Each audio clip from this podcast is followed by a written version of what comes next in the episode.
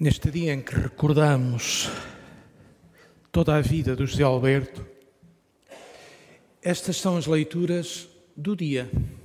Não as escolhemos, são-nos dadas pela liturgia.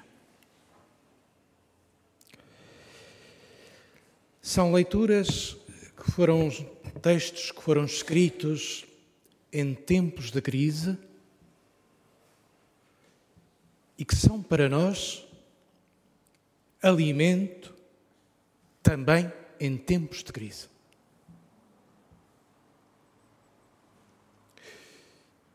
Já o disse, porque é verdade, o livro do Apocalipse foi um livro que nasceu da perseguição dos primeiros cristãos.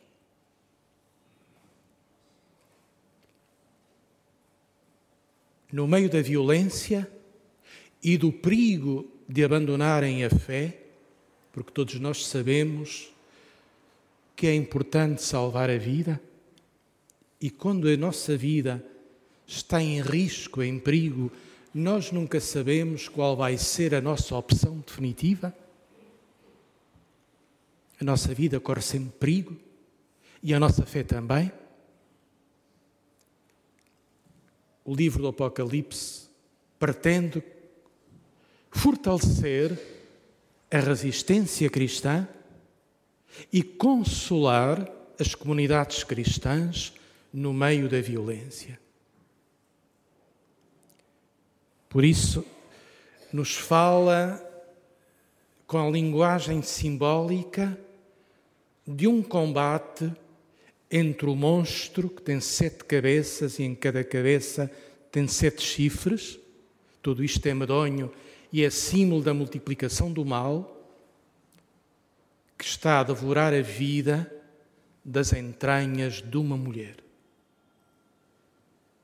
O mal disforme e o ventre de uma mulher portador de vida.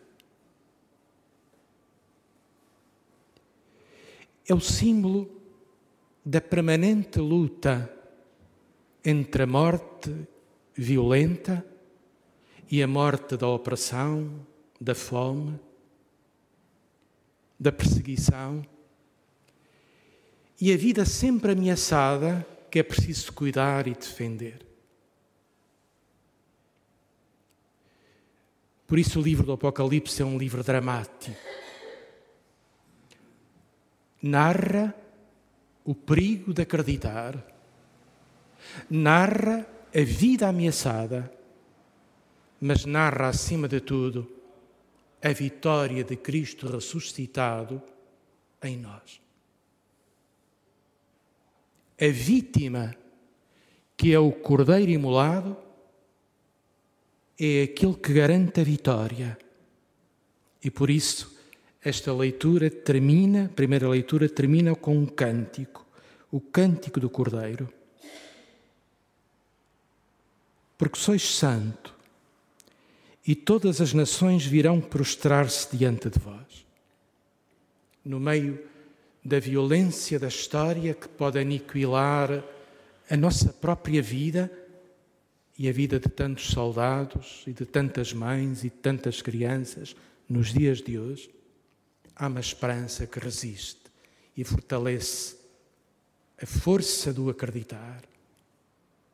A vítima que é Cristo destruída pela violência, nos garante a vitória final. Do Evangelho de Lucas, o perigo do nome de Jesus. Tudo isto é perigoso. Acreditar e seguir Jesus é perigoso. É perigoso porque nos coloca em crise. Quantas vezes nós não nos interrogamos na nossa própria consciência por onde passa a decisão cristã? Seguir Cristo no cotidiano das nossas opções, o que significa? E significa, por vezes, nos separarmos dos nossos próprios irmãos significa, por vezes, entrarmos em conflito com as pessoas que mais amamos e que mais próximas estão de nós. Porque o amor a Cristo nos apela a ir mais fundo, a uma maior radicalidade. É perigoso acreditar. É perigoso o nome de Cristo, como nos diz o Evangelho. Sereis entregues até pelos vossos pais, irmãos, parentes e amigos. Causarão a morte a alguns de vós. Também o Evangelho nos prepara para a resistência e para a violência, para a dureza da vida. Mas ao mesmo tempo, há uma consolação com uma passagem de ternura profundamente bela. Nenhum cabelo da vossa cabeça se perderá. Nós que vamos perdendo cabelo pela vida fora e vamos precisando de chapéu e de bonés para proteger a nossa careca, consola-nos a ironia e a ternura desta passagem no meio da violência e da perseguição. Nada da vossa vida se perde, nem um cabelo. Que consolador. Nada da vida do José Alberto se perdeu ele já tinha poucos cabelos, com um bocadinho de ironia.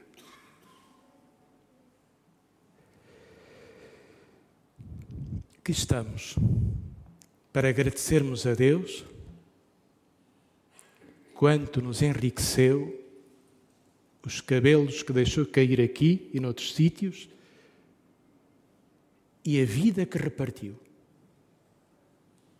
e a vida que multiplicou por vezes também com adversidade e com confronto. Faz parte do viver. Viver não é pacífico, é fazer opções, é dividir águas. Todos nós, nestes mês e meio, talvez, ou não sei quando, a partir do dia 4, 5 de outubro, estivemos em processo, um processo que foi que teve etapas. Num primeiro momento, preservar a vida. Um segundo momento, prepararmos-nos para o perdermos. Um terceiro momento, que é este, aprendermos a viver, a reconfigurar a vida com a sua ausência, atravessando o luto. e projetando a vida com o futuro. Cada um de nós, a Rita, o João, o Francisco, os netos, os amigos, as noras, viveram um tempo de luto pessoal e único. E nós também, cada um de nós. Eu próprio, quando me sento aqui no altar, sinto-me sozinho. E é verdade. falta-me um amparo à direita. E é verdade. E tantos amparos que nos faltam, à direita e à esquerda, à frente e atrás. É esta reaprendizagem da nossa vida que avança com a perda, e nada substitui a perda, mas que avança. E vamos aprendendo a reconfigurar e a integrar a ferida, a ausência. E sabemos, sabemos todos com a sabedoria da fé, quanto a esperança cristã nos ajuda a viver a morte e a integrar o luto. É uma força, é uma riqueza, é um consolo e é a certeza de que nenhum cabelo da cabeça de ninguém se perde.